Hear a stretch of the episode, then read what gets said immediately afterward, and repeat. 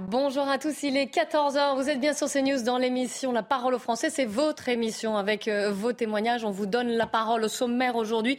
Vous étiez dans la rue hier ou vous ne comprenez pas, au contraire, cette colère contre cette réforme qui vous paraît juste, eh bien, avec vos témoignages, nous reviendrons sur cette première journée de mobilisation contre la réforme des retraites. Au sommaire également, Arthur Sadoun, le président du directoire de Publicis, touché par euh, le cancer l'an dernier, lance une opération pour en finir, dit-il, avec le tabou du cancer en entreprise. Eh bien, vous entendrez une jeune femme atteinte d'un cancer et qui travaille en tant qu'assistante commerciale. Nous parlerons de son parcours, de son combat et des difficultés qu'elle a rencontrées. Enfin, selon l'ONG protestante Portes Ouvertes, jamais les violences contre les chrétiens n'ont été aussi nombreuses dans le monde. La parole de Monseigneur Raphaël Kouteimi, qui a survécu à l'attentat contre la cathédrale de Bagdad. C'était en 2010. Mais avant de vous entendre, le journal de Mickaël Dorian. Bonjour Mickaël. Bonjour Clélie, bonjour à tous. Emmanuel Macron a présenté ses vœux aux armées depuis Mont-de-Marsan dans les Landes. Le chef de l'État a également précisé les orientations de la loi de programmation militaire 2024-2030. Il promet de doubler les financements. On l'écoute. Nous passerons ainsi au tour Rafale et maintiendrons cet avion d'exception au meilleur niveau mondial. Nous poursuivrons résolument la modernisation de nos forces terrestres par une numérisation accélérée du champ de bataille et une contribution particulière dans les nouveaux combats cyber. Nous augmenterons la puissance et la protection de nos frégates. Et bien sûr, nous développerons le porte-avions de nouvelle génération. Nous devrons également innover en développant des munitions guidées à distance, en élargissant l'usage des drones. Par un doublement, à cet égard, de nos investissements. Ils étaient un peu plus euh, d'un million en France hier à manifester selon le ministère de l'Intérieur, le double selon euh, la CGT. Euh, d'autres, les syndicats ont réussi à fortement mobiliser contre la réforme des retraites et ont déjà annoncé une nouvelle journée d'action pour faire reculer le gouvernement. Ce sera le 31 janvier. D'autres dates à retenir avec les appels à la grève des organisations de jeunesse demain, des boulangers et artisans ce lundi et puis appel à la grève dans les raffineries. Ce sera le jeudi 26 janvier. Dans le reste de l'actualité, cinq jeunes mis en examen après une rixe dans l'Essonne, mis en cause dans le meurtre de Lucas, adolescent de 17 ans, résidant à, Fleury-Mérogis. L'adolescent avait été roué de coups en pleine rue le 26 juillet dernier avant de décéder le lendemain. Les cinq suspects, âgés de 16 à 18 ans au moment des faits, ont été interpellés et présentés à un juge d'instruction. Plusieurs affrontements entre jeunes ont éclaté ces derniers jours en Ile-de-France, des drames qui arrachent des vies et endeuillent à jamais des familles. Nos équipes ont rencontré le papa d'Ismaël, tué à 15 ans par un adolescent de son âge. L'auteur du crime a depuis été jugé, il est en prison, mais cela ne suffit pas. Reportage de Jeanne Cancard et Fabrice Esner. C'est là, mon fils a perdu la vie. C'est là. Chaque année, depuis le 13 janvier 2018, le papa d'Ismaël vient se recueillir dans cette rue du 11e arrondissement de Paris, où son fils de 15 ans a été poignardé. Ce jour-là, alors que l'adolescent enregistre un clip de rap avec ses amis dans un square, une bande de jeunes venus du 19e arrondissement déclenche une rixe. Il s'est interposé pour dire non, ne faites pas la bagarre. Il a pris un coup de couteau, il est mort. Mon fils n'était pas dans un groupe de, bandits, de voyous. La preuve, la fresque est là. C'était un enfant bien. Il avait une belle âme. Cinq ans plus tard, le père d'Ismaël n'a plus de haine, mais ne comprend pas comment un tel niveau de violence peut être atteint chez certains jeunes. La seule chose que je demande, le jour j'ai envie de le rencontrer et qu'il me dise pourquoi il a tué mon fils. Vous n'avez pas la réponse à la question Non, je sais pas. Moi, je n'ai pas la réponse. Ce que je vis, ce que ma famille et moi nous vivons, je ne veux même pas que mon pire ennemi vive ça. J'ai tout simplement mal. Parce que ces jeunes qui meurent, il y a Henri, il y a Wally, il y a Ismaël. Il y a plein de jeunes qui meurent et il y a celui qui vient de mourir. Face à ces drames, ce père de famille est aujourd'hui investi aux côtés des jeunes du quartier pour tenter d'endiguer cette violence. Depuis la crise du coronavirus, les aides d'État déployées en urgence se multiplient, mais pour savoir s'ils sont éligibles, les Français utilisent les numéros d'appel mis en place par les centres d'impôt. D'après les syndicats, ces lignes sont aujourd'hui surchargées. C'est ce que nous explique ce sujet de Yael Benamou.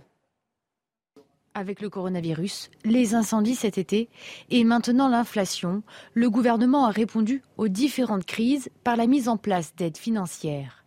Dès qu'un dispositif est annoncé, les centres d'appel des impôts doivent dans l'urgence répondre aux nombreuses sollicitations des Français. Les agents ont les premiers appels en ayant appris par la presse un dispositif qui ne sont pas tous euh, très cohérents les uns avec les autres. C'est-à-dire qu'ils sont très sectorisés, très pointus très détaillés avec des seuils qui s'appliquent dans un cas mais pas dans un autre, etc.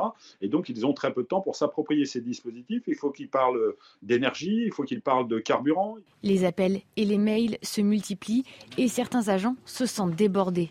Une charge de travail supplémentaire qui ne s'accompagnerait pas d'effectifs en plus, selon les syndicats. Ça génère quand même euh, et du stress et des flux et de la surcharge de travail et des conditions de travail euh, dégradées à la fin. Si on confie des missions nouvelles, alors c'est avec des emplois nouveaux. De son côté, Bercy dément toute surcharge de travail de ses agents et assure avoir tout mis en place pour que les dispositifs fonctionnent. Et c'est la fin de ce journal. L'actualité continue bien sûr sur CNews en compagnie de Clélie Mathias. La parole aux Français. Merci beaucoup, Michael. On se retrouve à, 15h et je suis en compagnie aujourd'hui d'Yvan Rioufol, Mathieu Langlois et Eric de Ritmaten du service économie de CNews. On va en revenir évidemment sur cette première grande journée de mobilisation, grève et manifestation contre la réforme des retraites. Il y avait beaucoup de monde dans les rues. Et parmi euh, ces gens, il y avait aussi, ça a été noté, beaucoup de jeunes qui sont appelés d'ailleurs à manifester aussi en, corps de main. Nous sommes en ligne avec Laurelia Fréjot, qui est étudiante en sociologie. Bonjour. Je passe à. Laurelia, vous nous entendez? Oui, je vous entends. Bonjour, merci d'être en direct avec nous. Vous avez 23 ans. Alors expliquez-nous, en quoi, à 23 ans, alors qu'on ne travaille pas encore, pourquoi est-ce qu'on a besoin de descendre dans la rue contre la réforme des retraites? Est-ce que ça ne vous paraît pas un mot euh, totalement trop éloigné pour vous? Alors, euh, en vérité, euh, nous, les jeunes, euh, on connaît déjà le travail. Il y a beaucoup de jeunes et d'étudiants qui travaillent pour financer leurs études, parfois dans des boulots précaires, que ce soit à McDo, à Chronodrive. Donc, on connaît le travail, ça, il n'y a pas de, de, problème sur ça. Et puis après, pour nous, c'est surtout une question de l'avenir. Quel avenir nous promet le gouvernement aujourd'hui? Il y a la question, évidemment, de protéger aussi les travailleurs, travailleuses autour de nous, que ce soit nos parents, nos proches. Et on n'a pas envie que notre avenir ce soit celui euh, euh, d'avoir un, âge de la retraite qui se rapproche de l'âge de la mort, que ce soit euh, métro, boulot jusqu'à la mort. On a envie d'avoir une autre proposition d'avenir. Il y a aussi voilà, la question de la, crise écologique aussi qui rentre en jeu. Aujourd'hui, on a l'impression que la priorité du gouvernement, c'est de s'occuper de casser nos droits sociaux plutôt que de s'occuper de ce qui nous préoccupe vraiment à nous les jeunes. Alors j'entends, j'entends ce que vous dites, hein. mais rassurez-vous quand même, l'espérance de vie pour, pour, les femmes, en tout cas, si ma mémoire est bonne, c'est au-delà de 80 ans. Et il me semble pas que le gouvernement ait mis euh, l'âge légal de départ à retraite à, 80 ans. Mais justement, expliquez-nous, vous là, vous êtes étudiante en sociologie, quel travail vous espérez euh, pouvoir faire? Qu'est-ce que vous, vous visez? Et à quel âge aimeriez-vous partir en retraite? Alors euh, nous, euh, en, nos revendications, c'est la retraite à 60 ans. En tout cas, on est pour euh, le retrait de cette réforme. on pense que la réalité, c'est que évidemment, le marché du travail, il va être de plus en plus concurrentiel et difficile, notamment en fait avec la crise économique qui arrive. voilà, il y a 18% déjà de chômage dans la jeunesse. On sait que nos carrières elles vont être hachées, que avec avec les nouveaux, les nouvelles manières d'emploi, etc. Il y a peu de chances qu'on ait des carrières longues comme les générations précédentes. Euh, et après, euh, moi personnellement, je pense que ça importe peu, mais, mais voilà, je, je, je, je, me vais vers, je vais plus vers la carrière professorale, mais ça, ça importe peu. Mais je pense. Non, non, ça n'importe pas peu. Justement, on vous donne la parole, donc il est important de savoir aussi ce que, ce que vous voulez faire. C'est important aussi, j'imagine, dans vos. On a compris que vous vous manifestiez pour votre génération et même pour celle de, de vos parents, mais, mais votre avis et votre cas particulier influencent certainement votre choix aussi. Donc on a besoin, besoin de l'entendre. En tout cas, vous, vous ne vous voyez pas personnellement travailler au-delà de 60 ans non, moi je ne me vois pas euh, travailler au-delà de 60 ans. Je pense qu'il y a beaucoup de gens en fait qui ne se voient pas travailler au-delà de 60 ans. On était 2 millions quand même dans les rues hier. C'est une mobilisation massive. La majorité des selon Français les syndicats, oui. Voilà, selon les syndicats, mais même 1 million selon le ministère de l'Intérieur. La majorité des Français sont contre euh, cette réforme. C'est une réforme qui est impopulaire, euh, qui ne reçoit pas l'aval en fait de la majorité de la population.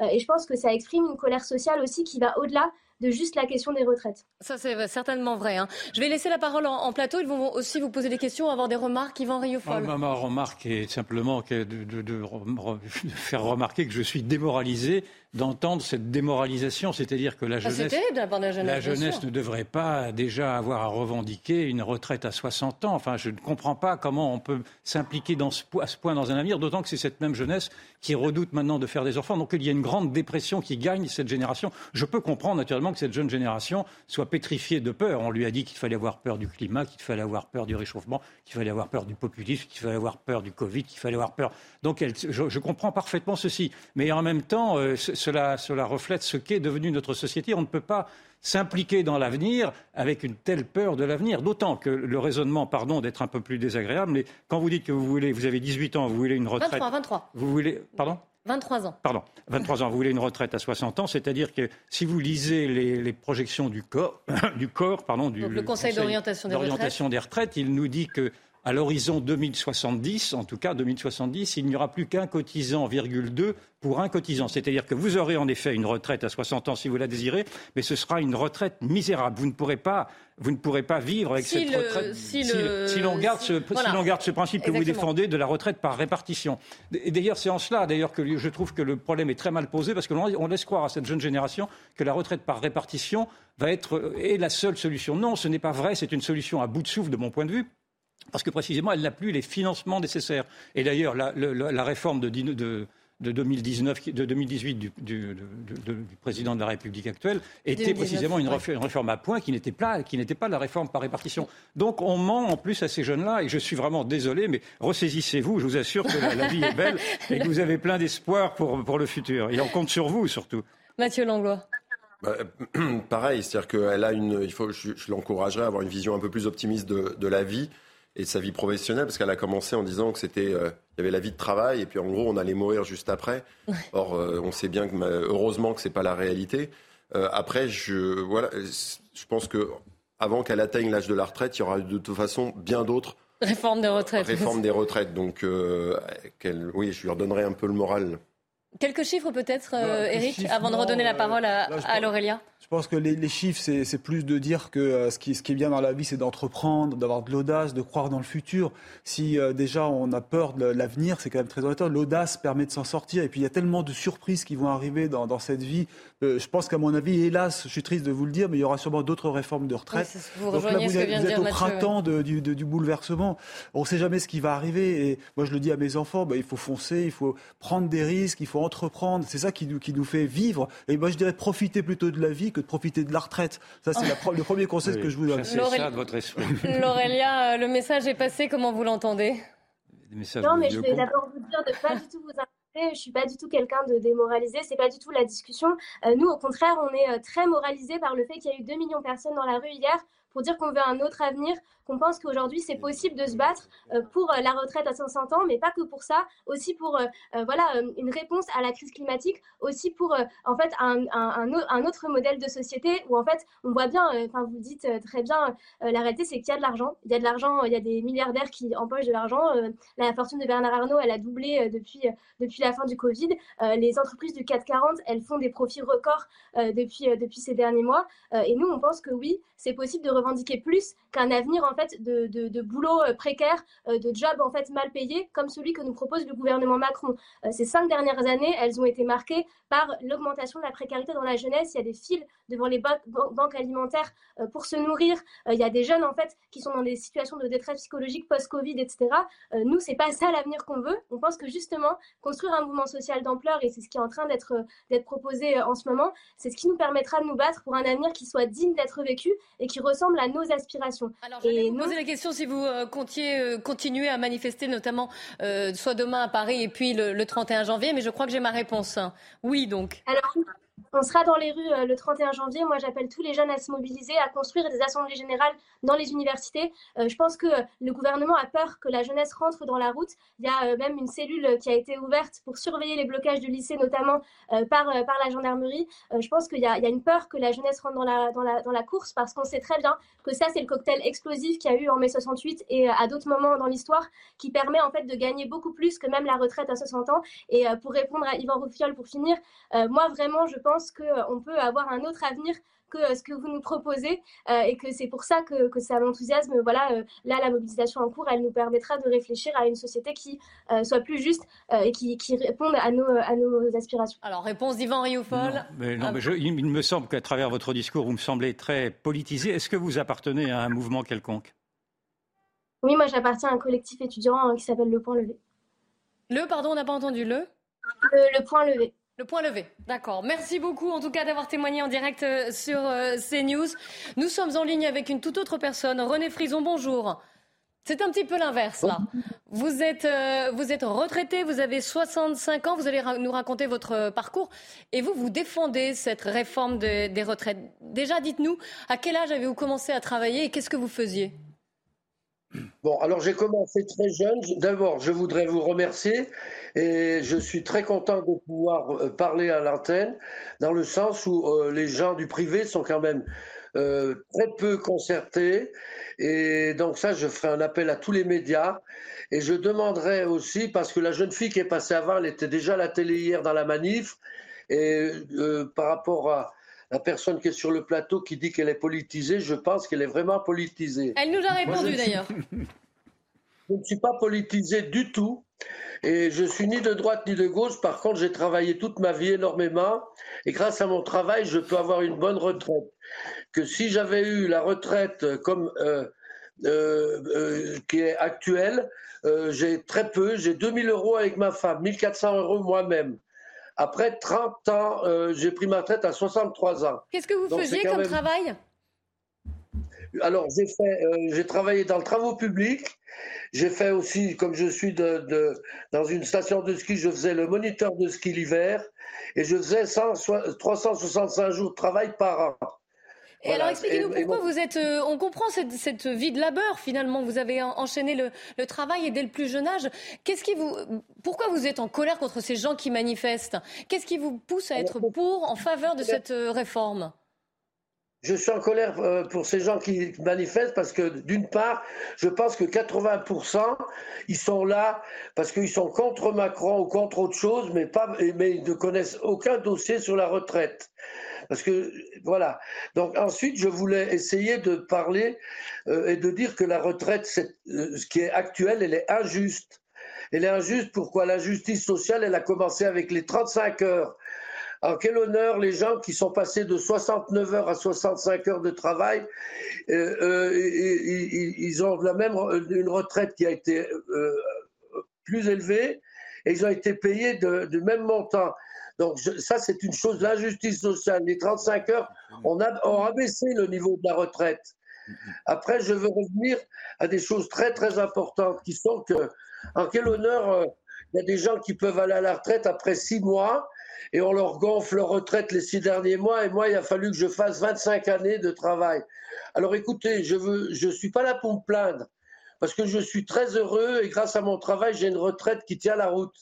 Par contre, et je ne suis pas fatigué du tout après tout mon travail, hein, parce qu'il faut que les jeunes, ils arrêtent de dire qu'on est fatigué, fatigué tout le temps. Avant de se fatiguer, il faut d'abord travailler.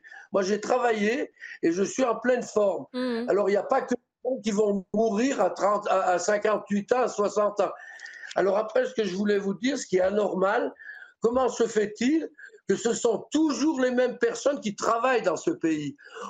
Les gens qui travaillent dans ce pays, il n'y a que les gens qui sont dans la fonction publique. Je, reconnais qu'ils travaillent tous et je dis que c'est très bien. Par contre, il n'y a pas que qui travaillent.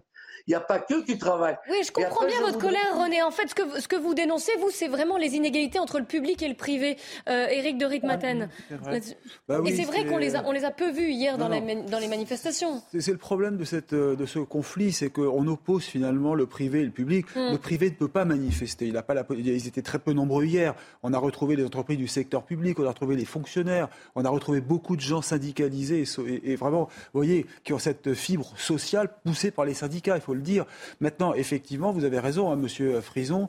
Euh, les 39 heures payées, enfin les 35 heures payées 39, ça a été la, fameuse injustice. Et puis aussi, vous faites allusion à, ce calcul de retraite des fonctionnaires sur les six derniers mois. Ou des, alors, oui, vrai. alors que dans le régime privé, c'est 25 ans.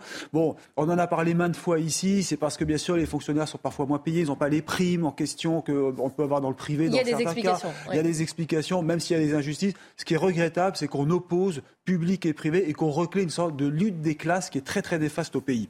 Merci beaucoup René Frison d'avoir été en, direct avec nous en tout cas hein, et merci pour votre témoignage. Je donne la parole à Mathieu Langlois et puis Yvan Rioufol. on voit qu'on on, confronte euh, privé et public, mm. mais aussi les jeunes et les vieux. Euh, ce, qui, oui, c'est vrai. ce qui est encore plus dangereux, euh, je trouve, sur un sujet qui nous concerne tous et au contraire qui doit nous unir, mais il y a un vrai problème de pédagogie.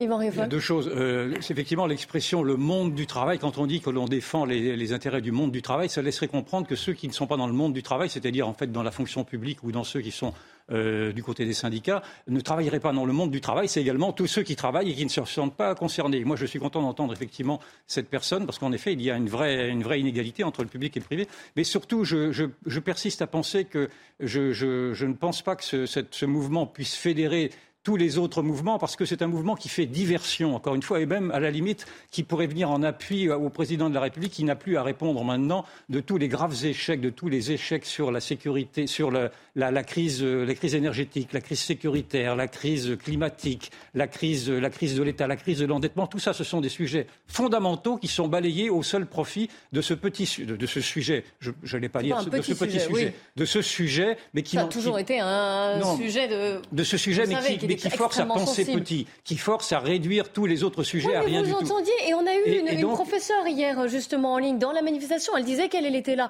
contre cette réforme des retraites, mais aussi par exemple pour la défense du pouvoir d'achat ou pour plein d'autres raisons. Donc elle, oui, mais je mets, je mets en doute le fait, que je mets en doute le fait précisément que, que cette mobilisation contre la réforme des retraites puisse s'élargir à ce point sur les autres éléments, parce que les autres, les autres sujets qui sont plus, plus fondamentaux encore ne sont pas posés dans le débat. Et donc je dis que c'est un, un, ce, problème-là oblige dans le fond à réduire la pensée au strict minimum qui est celui de la retraite et qui est en plus, ce n'est pas non plus une grande dynamique que de vouloir battre en retraite, si je puis dire, en tout, et de se projeter simplement sur, euh, sur un futur qui, qui, qui, qui, est présenté comme étant épouvantable. Donc je ne vois pas la dynamique, je ne vois pas l'espoir, je ne vois pas l'audace, euh, comme je, pour reprendre le mot qui a été employé. Et c'est pour ceci que je pense que c'est un, c'est un mouvement qui, qui me semble être euh, décevant, qui, qui me semble porter une grande déception euh, pour l'avenir. En tout cas. Ah, on verra. En tout cas, hier, il y avait du monde dans les rues. Voilà, c'est un pari. Voilà, c'est votre analyse et votre, voilà, c'est votre analyse et votre pari.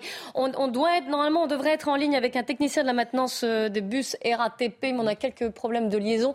Juste, est-ce qu'on peut faire un point avec vous sur les régimes spéciaux euh, et RATP, euh, oui, Alors, régimes spéciaux, oui, RATP. Alors effectivement, je, euh, vous savez que les régimes spéciaux théoriquement ont été réformés.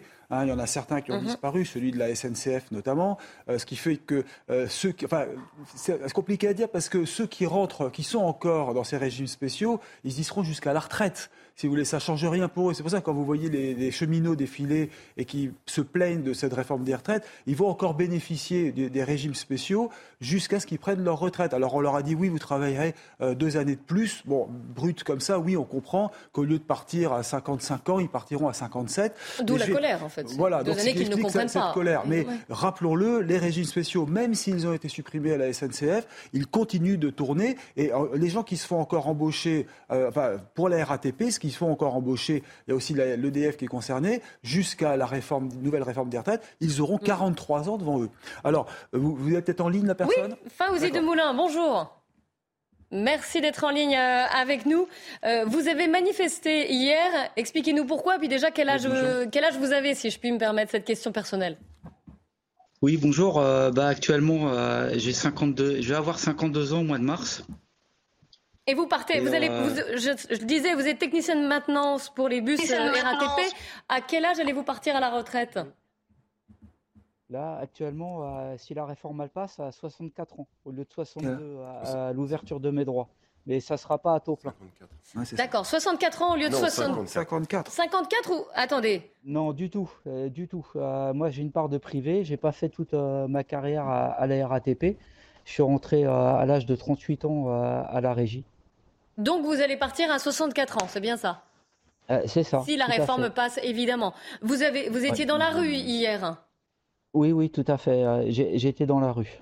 Et c'était important pour vous d'y être parce que ces deux ans-là, ça ne passe pas pour vous Ces deux ans bah, supplémentaires non, ça ne peut pas passer, c'est impossible. Moi, j'ai commencé à travailler, j'avais 17 ans. J'ai passé un CAP de mécanicien automobile. Et là, actuellement, bah, je suis à la maintenance bus. Et euh, euh, c'est un métier, enfin, quand on a fait que de la mécanique toute sa vie, c'est euh, démonter, remontage de boîtes de vitesse, des moteurs. c'est assez compliqué. c'est très physique comme métier avec des postures où c'est qu'on est sans arrêt penché, couché. Et là, au niveau de la mécanique poids lourd, euh, c'est pas évident du tout. Actuellement, là, j'ai bah, j'ai une hernie discale depuis le mois d'août qui passe pas. Et c'est très compliqué pour travailler.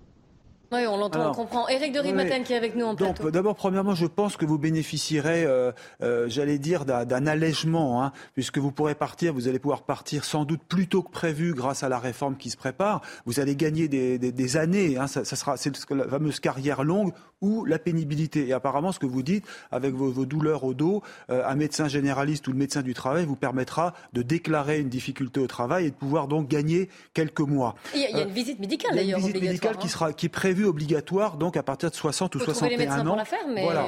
Euh, je, je, précise oui, Mathieu, aussi. Non, pour, pour... Juste avant, une petite parenthèse. Mais là, il a 52 ans et la visite médicale, elle sera donc dans 8 ans. Et il faut que vous voulez qu'il tienne encore 8 ans euh, avec des vraies difficultés et une vraie pénibilité par rapport à son travail. Il y a peut-être euh, mmh. aussi un moyen de voir, ce sera ma question d'après, mais comment il peut évoluer au sein de la, la régie euh, vers, des, vers, des, métiers qui soient moins physiques, moins, physiques, moins pénibles. Oui, parce que là, il y a finalement inégalité finalement par rapport à vos collègues, puisque euh, théoriquement, le régime spécial dont bénéficient encore 35 000 personnes à la RATP, et qui, rappelons-le, coûte 800 millions d'euros aux caisses publiques. Hein. Euh, vous avez des départs anticipés pour les conducteurs, les agents de station, les agents de sûreté, les agents de contrôle chargés de maintenance, et vous, apparemment, vous n'en feriez pas partie, c'est-à-dire vous n'êtes pas sous le régime de la caisse de retraite des agents de la RATP Si, j'y suis. Mais euh, quand on rentre à la régie à un certain âge, mm-hmm. Euh, justement, avant les 35 ans, j'ai bénéficié de pouvoir avoir le statut RATP parce que j'ai trois enfants. Donc euh, ça a rallongé de 3 ans euh, à l'âge de 38 ans. Mais je me permets de vous contredire dans ce que vous dites. Parce que moi, tous les collègues que je connais, ils vont tous partir à cet âge-là. Ça, c'était avant. Ça, c'est pour quelqu'un qui, par exemple, qui bénéficie du 1 cinquième. C'est-à-dire, je ne sais pas si vous vous a expliqué, par exemple, les machinistes, chauffeurs de bus, c'est-à-dire que tous les, tous les 5 ans, ils bonifient d'une bonification de, de, un an pour le départ à la retraite. Et nous, dans la maintenance, pour avoir ces un an tous les 5 ans, eh ben, il faut qu'on travaille de nuit. sinon, on ne l'a pas. Mm, mm. Et moi, comme je ne travaille pas de nuit, euh, je n'ai pas euh, cette bonification du 1 cinquième. Vous voyez, c'est intéressant parce qu'à chaque fois, il y a des cas ah, vraiment très spécifiques euh, au métier, à, à, la régie. Et... Mais quand même, j'aurais voulu juste préciser que moi, d'après les chiffres que j'ai obtenus de la RATP, un conducteur de métro part en moyenne à 55 ans, enfin 55,8, et un conducteur de bus à 56,1. Donc c'est quand même pas 62 ans. Pour eux, oui, mm. parce qu'ils bénéficient du 1 cinquième. Eh oui, c'est pour ça. Injustice entre les collègues, quoi. Injustice. Merci beaucoup d'avoir témoigné, Fauzi. Excusez-moi, on ne peut pas dire que c'est une injustice. On peut dire que simplement, moi, tous les, tous les machinistes, parce que je travaille en centre-bus, et la moitié des collègues euh, qui ont à peu près une dizaine d'années de conduite, ils ont à peu près les, euh, les mêmes soucis euh, au, niveau du dos. Parce que rester assis pendant presque 6 heures, 6 heures et demie sur un siège, ça, ça engendre beaucoup de problèmes au, niveau de la colonne vertébrale. Mm, mm. Merci beaucoup d'avoir témoigné, Fauzi de Moulin. La parole au français continue juste après le flash de 14h30. A tout de suite. La parole aux Français, on commence par le Flash Info avec Mathieu Devez. Plus d'un million d'entreprises ont été créées en France l'année dernière, un nouveau record dans le pays, c'est 2% de plus qu'en 2021. Selon l'INSEE, 61% des entreprises créées l'ont été par des auto-entrepreneurs. La campagne de vaccination contre la grippe est prolongée jusqu'au 28 février. Selon les autorités sanitaires, cette année, l'épidémie a débuté de manière précoce avec une circulation de forte intensité en décembre et une sévérité marquée. Les virus grippaux circulent d'ailleurs toujours en métropole et en outre-mer, notamment en Guadeloupe, en Martinique et en Guyane. Une réunion cruciale en Allemagne concernant la guerre en Ukraine. Les alliés se réunissent aujourd'hui à Ramstein pour coordonner leur aide matérielle. Le président ukrainien Volodymyr Zelensky leur demande d'accélérer les livraisons d'armes lourdes, notamment de chars et missiles longue portée. La parole aux Français qui reprend avec en plateau Mathieu Langlois et Yvan Rioufol. Nous allons parler de cette initiative lancée par Arthur Sadoun, qui est le président du directoire de Publicis. On a appris qu'il avait été touché par le cancer l'an dernier et il a lancé une opération de sensibilisation pour euh, permettre aux personnes qui sont atteintes de cette maladie de continuer à travailler ou de retrouver un travail plus facilement. Plusieurs entreprises, et vous allez le voir d'ailleurs, hein, euh, euh, ont, accepté de, participer à cette, à cette opération et à cette initiative. J'aimerais en parler avec Cécile Reboul, qui est fondatrice, présidente d'ailleurs de l'association Skin. Alors vous accompagnez, Cécile, les personnes touchées par le cancer dans leur reconstruction au moyen de l'art, justement. Vous êtes dans la période de transition, finalement, entre euh, la fin des traitements et la reprise, justement, du travail. On va en parler avec vous. Et puis est également en ligne avec nous Ségolène Dayer. Bonjour. Vous avez 35 ans, vous êtes assistante commerciale dans une société et vous êtes atteinte d'un cancer du poumon. Et vous travaillez, alors je, commence avec vous d'ailleurs. Euh, quand vous avez su que vous étiez malade, vous avez cherché à continuer à travailler. Comment ça s'est passé? Euh, moi, c'était un petit peu différent parce qu'à ce moment-là, justement, je cherchais à me reconvertir, donc je ne travaillais pas. Et à l'inverse, quand on m'a déclaré la maladie après une lourde opération, euh, j'ai cherché à retrouver du travail justement pour me sortir euh, de la maladie. Et est-ce que ça a été facile de retrouver du travail? Euh, c'est alors euh, dans un premier temps, euh, oui, je suis tombée sur quelqu'un de très humain et qui comprenait la situation. Entre temps, j'ai changé de travail. Après, c'est là où c'est compliqué en fait de de devoir parler finalement quand même de, de ce qui se passe, puisque bah, quand on travaille, il y a également les traitements pour lesquels on doit se rendre disponible dans les hôpitaux. Et c'est ça en fait qui est compliqué. Mais vous, êtes, en tout cas, vous êtes tombé sur des gens assez compréhensifs. Vous n'avez pas eu trop de difficultés. Non, non, même encore aujourd'hui, euh, j'ai de la chance justement de, de, pouvoir allier mes rendez-vous et en même temps euh, le côté professionnel. Donc, euh, donc pour ça, j'ai eu de la chance. Et c'était important pour vous justement de continuer à travailler, de vous investir dans le travail? Euh, oui, après à une échelle différente, puisque avant la maladie, en fait, je faisais toujours passer mon travail avant tout le reste. Là, la petite différence, c'est que mon travail n'est plus du tout une priorité. Euh, en revanche, ça a été important pour moi, effectivement, de travailler pour euh, me sortir justement de la maladie, des traitements, des rendez-vous médicaux. je voulais sortir vraiment de tout ça et, et prendre l'air finalement dans autre chose. On le comprend parfaitement. Cécile Reboul, vous saluez l'initiative d'Arthur Sadoun. Est-ce que c'est là, on a un exemple avec, avec Ségolène d'une entreprise qui a été très compréhensive, mais je pense que ce n'est pas toujours le cas. Moi, je pense que le, retour au, travail, euh, comme pour Arthur Sadoun, est, possible, mais effectivement, c'est loin d'être euh, le cas pour la majorité des patients. Il faut comprendre que euh, beaucoup sont obligés de s'absenter, euh, par ailleurs, il faut comprendre que euh, pour euh, ce qui fait, ce qui donne de la satisfaction à un chef d'entreprise ne donne pas forcément de, satisfaction dans le travail à un employé. Et donc, c'est plus une question de statut et de finances. c'est souvent lié à ça qu'on continue, qu'on choisit ou pas de continuer son travail. Il y a aussi le fait qu'on recense plus de 200 cancers aujourd'hui qui évoluent chacun vers des stades différents et qu'un cancer ne ressemble pas à un autre, comme individu un individu ne ressemble pas à un autre. C'est une évidence. Euh, voilà, donc euh, que vous dire euh, Je vais donner la parole à Mathieu Langlois qui est en plateau avec nous, qui est médecin également. Mathieu, sur le lien finalement avec le travail, il est aussi important pour les, pour les malades. Bah, il est évidemment, et ça a été très bien dit par Ségolène, c'est-à-dire que la, la, construction dans la maladie passe par le lien, le lien social, quand, c'est possible, hein, évidemment, et ça a été très bien dit, chaque cas est différent, mais quand c'est souhaité, quand c'est possible, il faut évidemment que ce soit accompagné, parce qu'on sait, et euh, moi je l'ai déjà vu euh, plusieurs fois, euh, on sait tous les bénéfices que ça peut avoir pour le patient, et j'imagine pour l'entreprise que ça peut être aussi très bénéfique, parce que ça montre quand même un vrai courage. on parle de l'engagement, du problème de l'engagement beaucoup dans notre société. Euh, là, je pense qu'on a une, preuve euh, magnifique, il n'y a même pas besoin de, mots, de ce qui est de l'engagement euh, et qui doit bénéficier à tout le monde. Évidemment, en premier, et évidemment aux malades. Mais évidemment, en premier lieu, aux, malades qui, qui, on le sait, a, besoin de ce, lien social.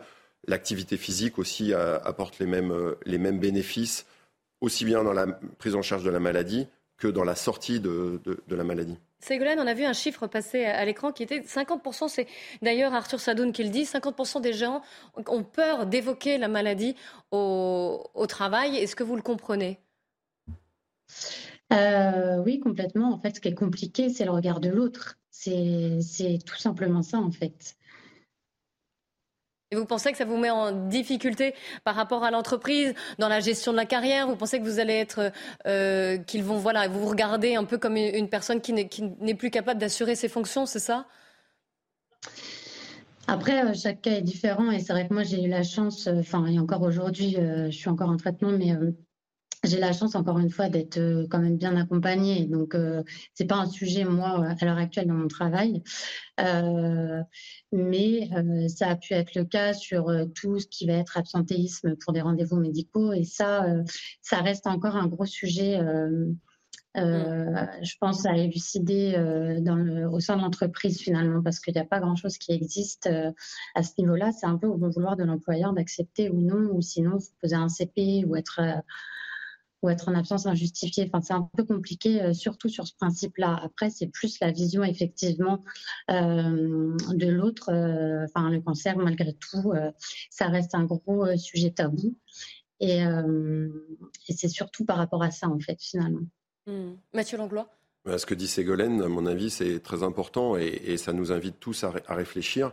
Parce que ce qu'elle ce qu'elle décrit, la pénibilité, c'est pas du tout sa fatigue, ses douleurs, euh, l'incertitude que représente la maladie qui est, qui, est vraiment euh, dure à vivre au quotidien pour elle, c'est le regard de ses collègues de travail. C'est, euh, je pense que là, il y a vraiment un gros, gros effort à faire. et c'est à nous de, réagir, d'avoir un regard complètement différent sur, sur la maladie et sur ce que d'être beaucoup plus accueillant et au contraire de servir de modèle des personnes qui ont cette attitude-là. Cécile Reboul, quand vous accompagnez des, personnes qui sont atteintes de la maladie et qui souhaitent reprendre le travail, les, les difficultés principales, quelles sont-elles? Alors en fait, il y a une, totale remise en question de soi après le parcours de soins.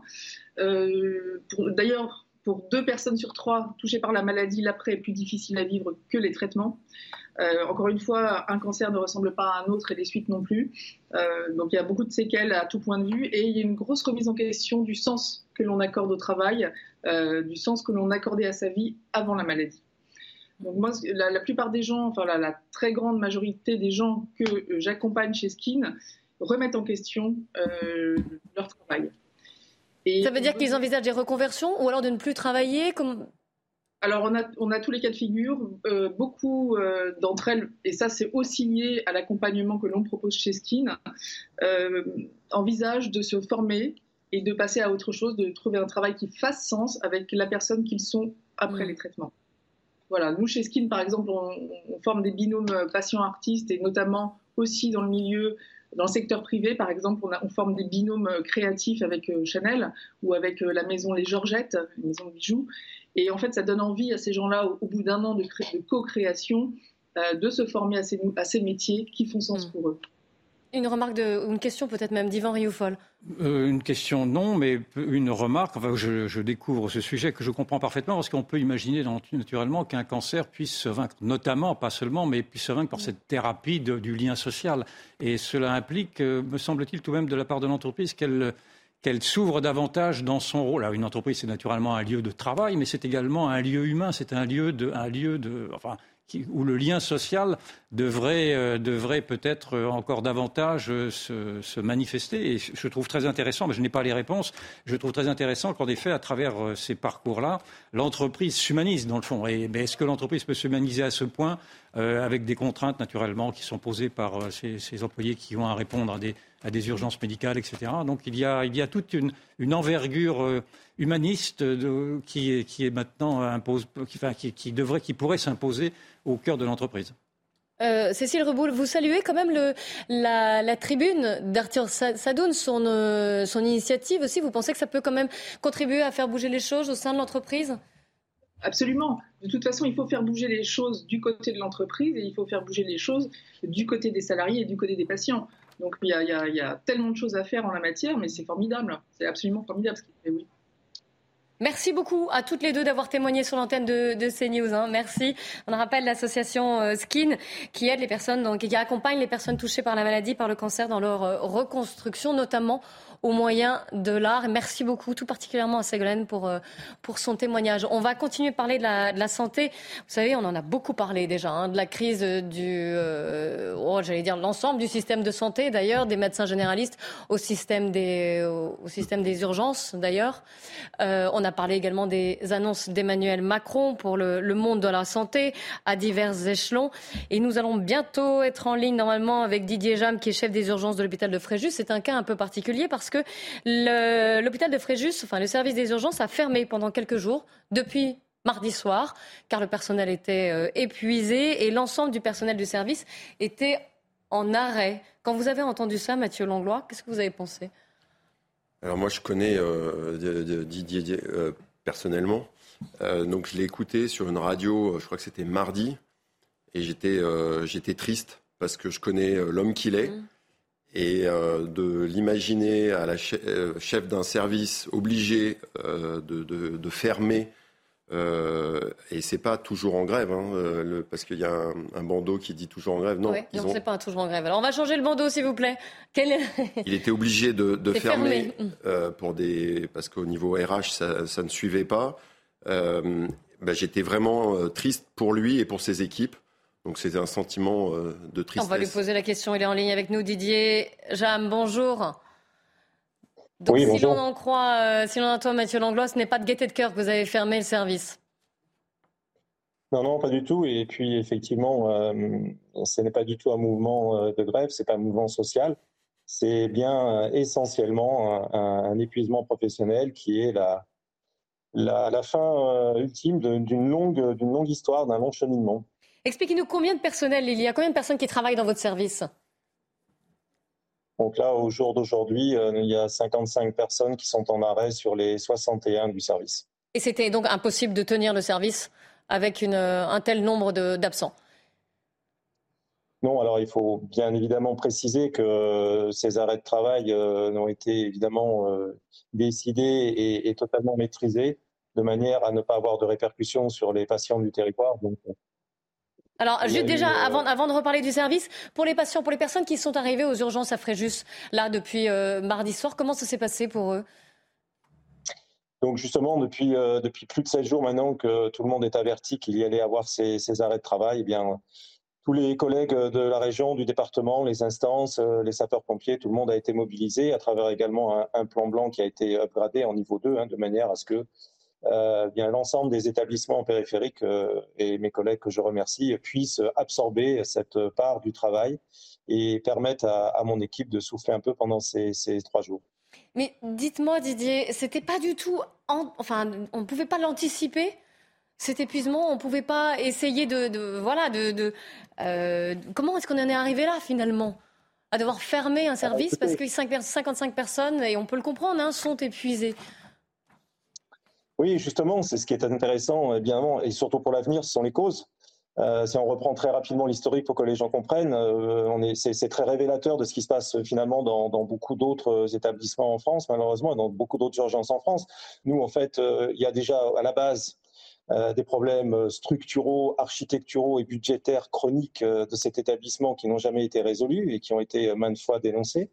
Ensuite, euh, on a subi euh, de plein fouet, il y a maintenant plus d'un an, la fermeture de l'hôpital le plus proche de nous, à une trentaine de kilomètres de Draguignan, qui a été obligé de fermer la nuit ses urgences en raison déjà, à l'époque, il y a plus d'un an et demi de l'explosion de l'équipe d'urgentistes pour euh, des problèmes à peu près similaires aux nôtres aujourd'hui. Ensuite, euh, avant l'été, euh, dans notre propre établissement, on a dû euh, déplorer la perte de trois gériatres qui a abouti mathématiquement à la fermeture de près de 30% du service, soit entre 15 et 20 lits de gens âgés, polypathologiques, très difficiles à placer dans d'autres services de spécialité. Et puis également, tout proche de nous, à, une trentaine de kilomètres, l'hôpital en direction commune de Saint-Tropez a perdu également, lui, une bonne quinzaine de lits à orientation essentiellement gériatrique, et cette fois pour des problèmes d'infirmières, deux à trois infirmières que nous n'avons jamais, euh, en tout cas dans la direction étudiante n'a jamais réussi à, combler hein, deux, trois infirmières. Vous imaginez, dans le golfe de Saint-Tropez, on n'arrive pas à les trouver. Euh, tout ça a abouti euh, mathématiquement à augmenter le nombre de ce que j'appelle moi les, réfugiés des, urgences, avec des gens très âgés, polypathologiques impossibles à renvoyer chez eux, qui s'accumulent sur des brancards pendant euh, des jours, des nuits entières, parfois plus de trois nuits euh, dans les urgences sur des brancards, à attendre une place euh, à l'hôpital. Ça entraîne évidemment une souffrance encore plus importante que la souffrance de la maladie. Cette souffrance, elle s'est rajoutée, à, la souffrance institutionnelle finalement s'est rajoutée à cette souffrance des, patients et, a fini par contaminer les soignants et euh, a entraîné un véritable épuisement professionnel au sens médical du terme, qui a conduit inexorablement, parce qu'il n'y a pas eu de solution trouvée à temps, et malgré de multiples alertes et de multiples SOS auprès des euh, directions et, tutelles, a abouti à, ce sentiment de découragement qui a abouti à l'épuisement. Le tableau est particulièrement sombre. Hein. Euh, je donne la parole, vous restez en ligne avec nous. Hein. Je donne la parole à Mathieu Langlois et Yvan Rioufol. Mathieu? Salut Didier. Euh, moi, j'ai, ce que je vous disais, c'est-à-dire que je connais euh, les qualités euh, humaines et professionnelles de, Didier. c'est quelqu'un qui est habitué à prendre des coups dans la figure et qui en a pris beaucoup. C'est quelqu'un qui sait aussi accompagner et emmener ses équipes dans la tempête. Et que si là, aujourd'hui, euh, et vu le tableau qui décrit... Euh, oui, ça en dit long quand même sur le, système de, santé, enfin des hôpitaux en France. Là. Bah, en tout cas, si, si lui euh, en est obligé de, fermer son service, je suis sûr, on, lui, on va lui demander, mais je suis sûr que c'est pour lui une vraie souffrance et, il, il, doit le vivre comme un, comme un échec même personnel. moi, ma question, connaissant encore une fois les qualités du bonhomme, qu'est-ce que, selon toi, euh, il t'a manqué là comme, euh, comme outil euh, pour pouvoir y, répondre à une nouvelle tempête que tu traverses. qui est-ce qui, cette fois-ci, ben, finalement, t'a fait prendre ces décisions? Didier? Merci Mathieu. j'ai repris ce service il y a plus de dix ans maintenant. j'ai participé à sa réorganisation. J'ai recréé cette équipe. On était parti de très très loin à l'époque. je les ai guidés, encadrés pour aujourd'hui en faire honnêtement, et je ne dis pas par effet de manche ou démagogie, une équipe qui est, véritablement euh, extraordinaire, hein, qui, a, qui a su résister à toutes les crises, mais c'est notre ADN, la crise. La crise, nous, ça ne nous fait pas peur. Tu le sais, on est, on formé pour gérer les crises. Ce qui est dramatique aujourd'hui, et encore une fois, on n'est pas les seuls, et, les urgentistes ne sont pas les seuls touchés, c'est l'ensemble de la médecine et des médecins qui sont touchés, c'est que quelque part, on a eu le sentiment, là, un peu inexorable, on, nous envoyait au combat avec des baïonnettes. Et en 2023, c'est plus possible. À un moment donné, il va bien falloir qu'on euh, adapte les, outils aux objectifs. On, ne peut pas impunément et indéfiniment tirer sur l'élastique. À un moment, ils rompt et il va falloir, et c'est nous ce que l'on souhaite pour l'avenir, c'est moi, je, reste très, très, euh, très confiant dans l'avenir. Euh, j'espère qu'on aura euh, dorénavant une prise de conscience et que nous serons à même bah, de pouvoir dépenser toute notre énergie et notre passion, et, tu sais qu'on en a beaucoup, pour pouvoir exercer notre métier correctement. Mais ce qui est terrible, c'est que ce qui vous arrive doit arriver également dans d'autres villes de France. Et Emmanuel Macron a fait une annonce début janvier avec, avec plusieurs mesures. Est-ce que vous pensez que ça peut aider à répondre à cette crise, si je peux l'appeler comme ça? Moi, je, vous le dis, je vous le répète, je suis confiant dans l'avenir. D'abord parce que euh, on a quand même un, nouveau ministre de la santé qui euh, est un médecin et qui, vous le savez tous, est un ancien urgentiste qui connaît parfaitement les problématiques. Il, le, il sait ce qu'il faut faire et moi j'ai confiance euh, en lui parce qu'il il a certainement cette connaissance du terrain qui me paraît indispensable. Maintenant, est-ce qu'on le laissera faire? Ça, c'est une autre affaire. Je, je pense qu'il est temps probablement de de se saisir de vrais problèmes, de les mettre sur la table et d'essayer de, reconstruire quelque chose parce qu'aujourd'hui, on est quand même, c'est le sentiment beaucoup d'entre les, beaucoup de confrères avant, on est quand même un petit peu à la croisée des chemins aujourd'hui dans ce système de santé. Il faut probablement avoir le courage, y compris le courage politique, de se saisir de certains sujets et, et, probablement de les mettre sur la table et de tous ensemble essayer de reconstruire un, une santé différente peut-être. Euh, ce que, j'entends en tout cas, c'est que ça n'a pas encore été tout à fait fait, hein, qu'il reste encore du, il y a du travail à faire. Yvan Rioufol. Oui, on est, on est sidéré, je suis sidéré d'apprendre en effet que depuis maintenant trois ans, quatre ans, enfin depuis la révélation du fait que le système hospitalier s'effondrait naturellement, euh, rien été engagé. Alors on nous avait expliqué que c'était à cause du Covid, à cause euh, des non-vaccinés, à cause de... il y avait eu beaucoup de boucs émissaires qui avaient été désignés. Mais au bout du compte, si je vous entends bien, ce que vous nous dites là, c'est qu'il y a, en fait, vous subissez un immobilisme politique. Est-ce que c'est bien la, gestion politique de l'hôpital qui est mise en question parmi derrière vos propos prudents, je, l'entends bien. Et où est-ce que, est-ce que, cette, est-ce que cette, cette, situation dramatique que vous connaissez était prévisible? Est-ce que vous l'avez vu venir ou est-ce que c'est une surprise pour vous? Alors une réponse rapide, s'il vous plaît, parce que les secondes sont comptées après, à présent. Non, on, l'a vu venir. Euh, on a un peu l'impression de, foncer dans un mur. Et, je vous dis, c'est ça qui aujourd'hui crée du découragement. Nous, on a des solutions, on est force de proposition. J'espère qu'on on aura l'occasion d'y participer. Il faut vraiment que les pouvoirs politiques et les tutelles se servent de nos, des hommes de terrain pour, euh, pour, euh, voilà, pour, construire. En tout cas, ils n'ont rien fait pour l'instant. Si, si, si, beaucoup de choses ont déjà été faites, mais vous savez, la tâche est tellement immense que voilà, il ne faut pas dire que rien n'a été fait. Il y a eu des choses de faites, il y a des choses de faites, et, et tout le monde travaille dessus, mais voilà, ça va trop lentement et le monde évolue trop vite. En un mot, quand est-ce que vous reprenez le travail? Quand est-ce que le service des urgences de Fréjus rouvre?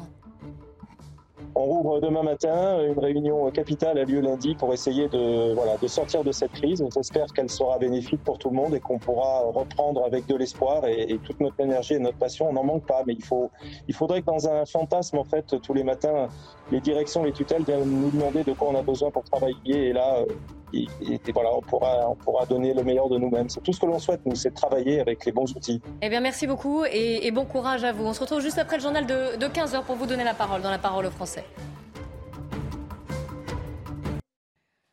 Bonjour à tous, il est 15h. Bienvenue sur CNews. Nous allons reprendre notre émission. Avant cela, le journal Mickaël Dorian. Rebonjour Clélie, bonjour à tous. Emmanuel Macron a présenté ses vœux aux armées depuis Mont-de-Marsan dans les Landes. Le chef de l'État a également précisé les orientations de la loi programmation militaire 2024-2030. Il promet aussi de faire de la France une puissance spatiale. Écoutez. Nous poursuivrons ainsi la montée en puissance de nos capacités spatiales en nous appuyant bien davantage sur les services du New Space, surveillance, communication, protection, dorénavant encore davantage, seront les missions clés que nous développerons pour faire de la France une puissance spatiale. Dans le reste de l'actualité, Agnès Buzyn ne sera finalement pas jugée. La Cour de cassation a annulé la mise en examen de l'ancienne ministre de la Santé pour mise en danger de la vie d'autrui dans l'enquête sur la gestion de l'épidémie de Covid-19 par le gouvernement. Les précisions avec Noémie Schulz du service police-justice. Noémie, avec cette décision, la perspective d'un procès d'anciens ministres hein, dans ce dossier semble s'éloigner.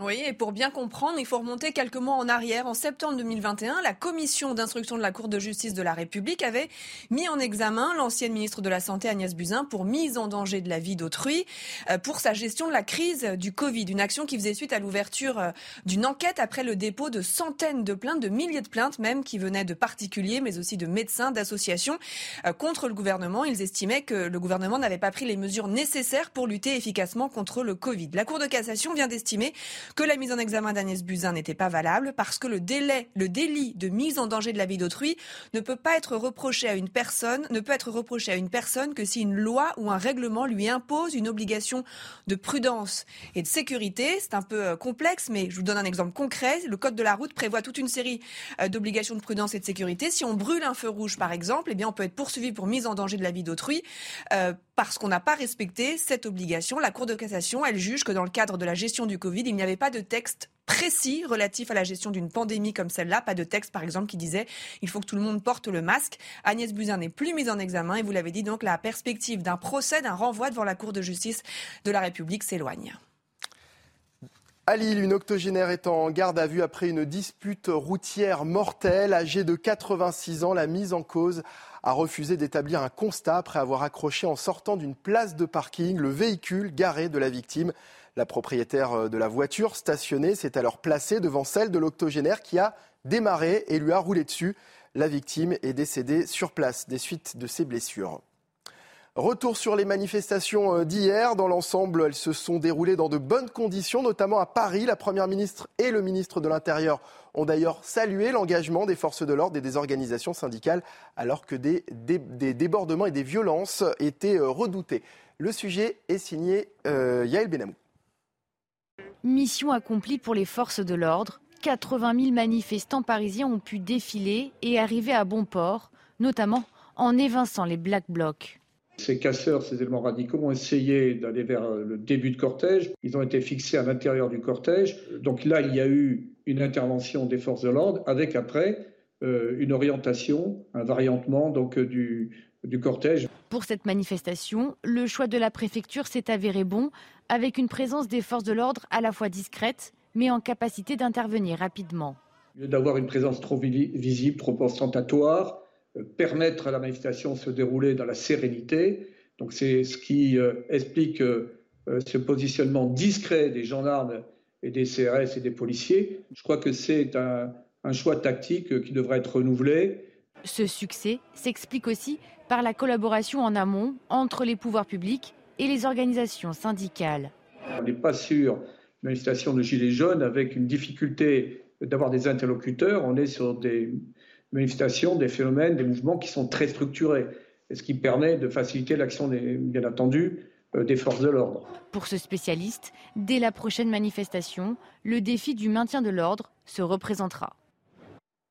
Et puis les vols à l'étalage ont bondi de 14% en un an. Nos confrères du Parisien confirment que 42 000 faits ont été euh, recensés par la police et les gendarmes en 2022. Si les vols euh, dans les euh, petits commerces et les supermarchés donnent rarement lieu à des plaintes, ils représentent pourtant chaque année plusieurs milliards de pertes pour la grande distribution. Voilà, c'est la fin de ce journal. Bon après-midi sur CNews en compagnie de Clélie et de son émission La parole aux Français. Et oui, on vous donne la parole sur CNews. Je suis toujours en compagnie d'Yvan Rieufol et Mathieu Langlois. Le 15 chrétiens tués par jour, c'est le triste bilan. L'index qui a été fait par l'association protestante Porte Ouverte. Elle a rendu public donc cette semaine sa nouvelle rétrospective sur la situation des chrétiens dans le monde et elle est très inquiétante. Euh, jamais les chrétiens n'ont été autant fortement persécutés et discriminés, dit-elle, en raison de leur foi.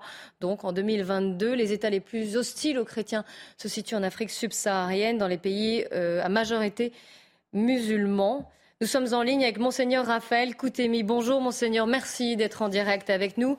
Vous êtes prêtre résident à la paroisse Saint-François de Sales à Paris. Vous étiez ancien vicaire général du diocèse de Bagdad, ancien évêque coadjuteur de la ville de Bagdad en Irak. Et le 31 octobre 2010, lors de l'attentat contre la cathédrale de Bagdad euh, par un commando terroriste de l'État islamique d'Irak, vous étiez présent, vous étiez là, vous avez même été blessé. Racontez-nous ce qui s'est passé ce jour-là. Euh, merci beaucoup. Je suis Monseigneur Raphaël Cotermi, ancien curé de la paroisse de la cathédrale de Notre-Dame à, Bagdad. C'était, je me souviens bien, c'était un dimanche, 31 octobre 2010. On était à la messe du soir. Euh, cinq terroristes armés sont entrés à la cathédrale ils ont commencé à tirer et à tuer les gens qui étaient là. Ils ont tué hommes, femmes, enfants, jeunes. Euh, ils sont restés quatre heures et demie à la, à la cathédrale pendant la messe, après, exactement après l'évangile.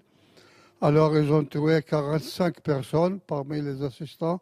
Parmi eux, mes deux vicaires, deux jeunes prêtres de 30 ans et de 27 ans, ils les ont tués. Après, ils ont commencé à tirer, à tuer tous les autres euh, gens. Nous, les blessés, nous étions 70 personnes. Et après, à la fin, ils sont restés 4 heures et demie à la cathédrale. Et à la fin, ils ont une ceinture, là, bien armée, et ils sont expulsés à la, cathédrale même devant nous. Alors, vous savez, les femmes criaient, les enfants pleuraient mais inutilement. Ils ont tué 45 parmi eux, mes deux vicaires, comme j'ai dit, et nous, les blessés, nous étions 70. Moi, j'étais parmi les blessés. J'ai reçu une balle au dos et je suis tombé. C'était à la fin du, euh, de l'attentat. Je suis tombé à, à, terre et je suis resté là-bas jusqu'à que l'ambulance est arrivée. Euh, vous êtes arrivé en France peu après. Est-ce que vous ne vous sentiez plus du tout en sécurité On l'imagine après ce que vous avez vécu à Bagdad? C'était plus possible pour vous de rester en Irak? Oui, on est resté euh, environ dix jours à Bagdad. Ils ont enlevé la, balle. Ils ont été obligés d'ouvrir la poitrine et le dos. Et après, on a été accueillis par la France. Euh, la France nous a fait un geste vraiment très humain on nous a envoyé un avion spécial militaire à Bagdad.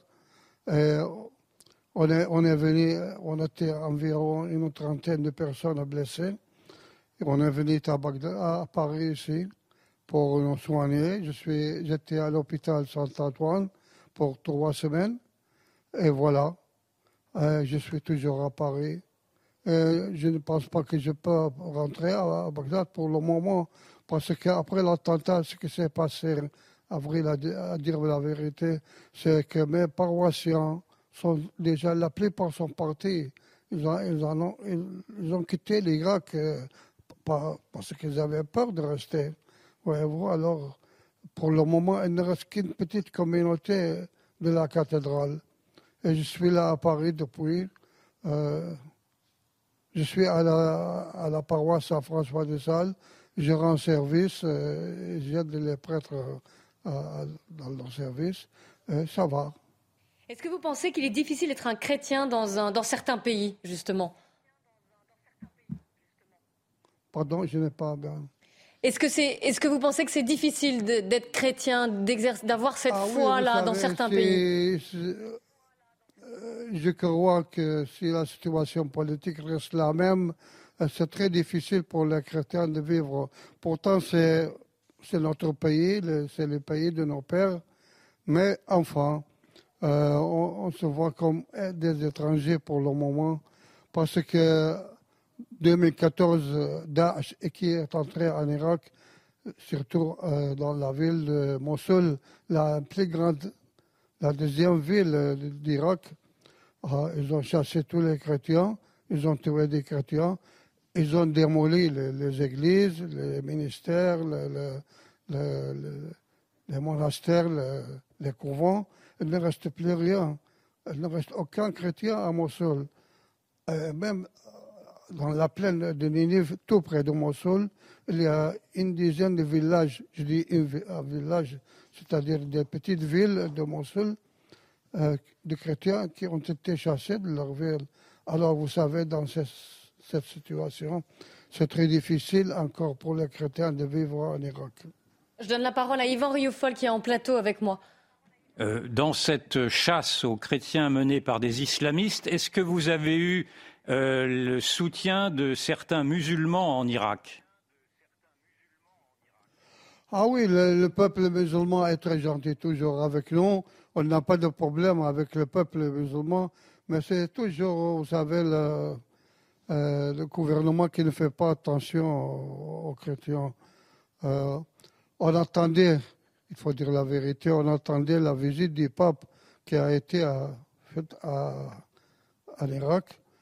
Après la visite, on attendait beaucoup de choses. Peut-être tout va changer, mais malheureusement, jusqu'à présent, rien, rien n'est changé. C'est toujours la même situation. Et les églises, nos églises sont démolies, les, les monastères, les, des euh, couvents, tout est démoli. Le gouvernement n'a rien réparé, n'a rien fait jusqu'à présent, après la visite du pape François. C'est malheureux, mais il faut le dire. Un grand merci à vous pour votre témoignage, euh, Monseigneur. Un merci également à Olivier Gangloff qui a réalisé ce, duplex. Merci à vous. Euh, on se retrouve lundi 14h, c'est la fin de cette émission. Dans un instant, Nelly Denac et ses invités pour 90 minutes info. Elle va revenir sur la journée de mobilisation contre la réforme des retraites et les prochaines journées de mobilisation. J'aimerais remercier toutes les équipes techniques éditoriales qui m'aident à préparer cette nouvelle émission, La Parole au Français, votre émission. Tout particulièrement Paul Coudray, Benjamin Bouchard et Jacques Sanchez. Très bon après-midi à tous.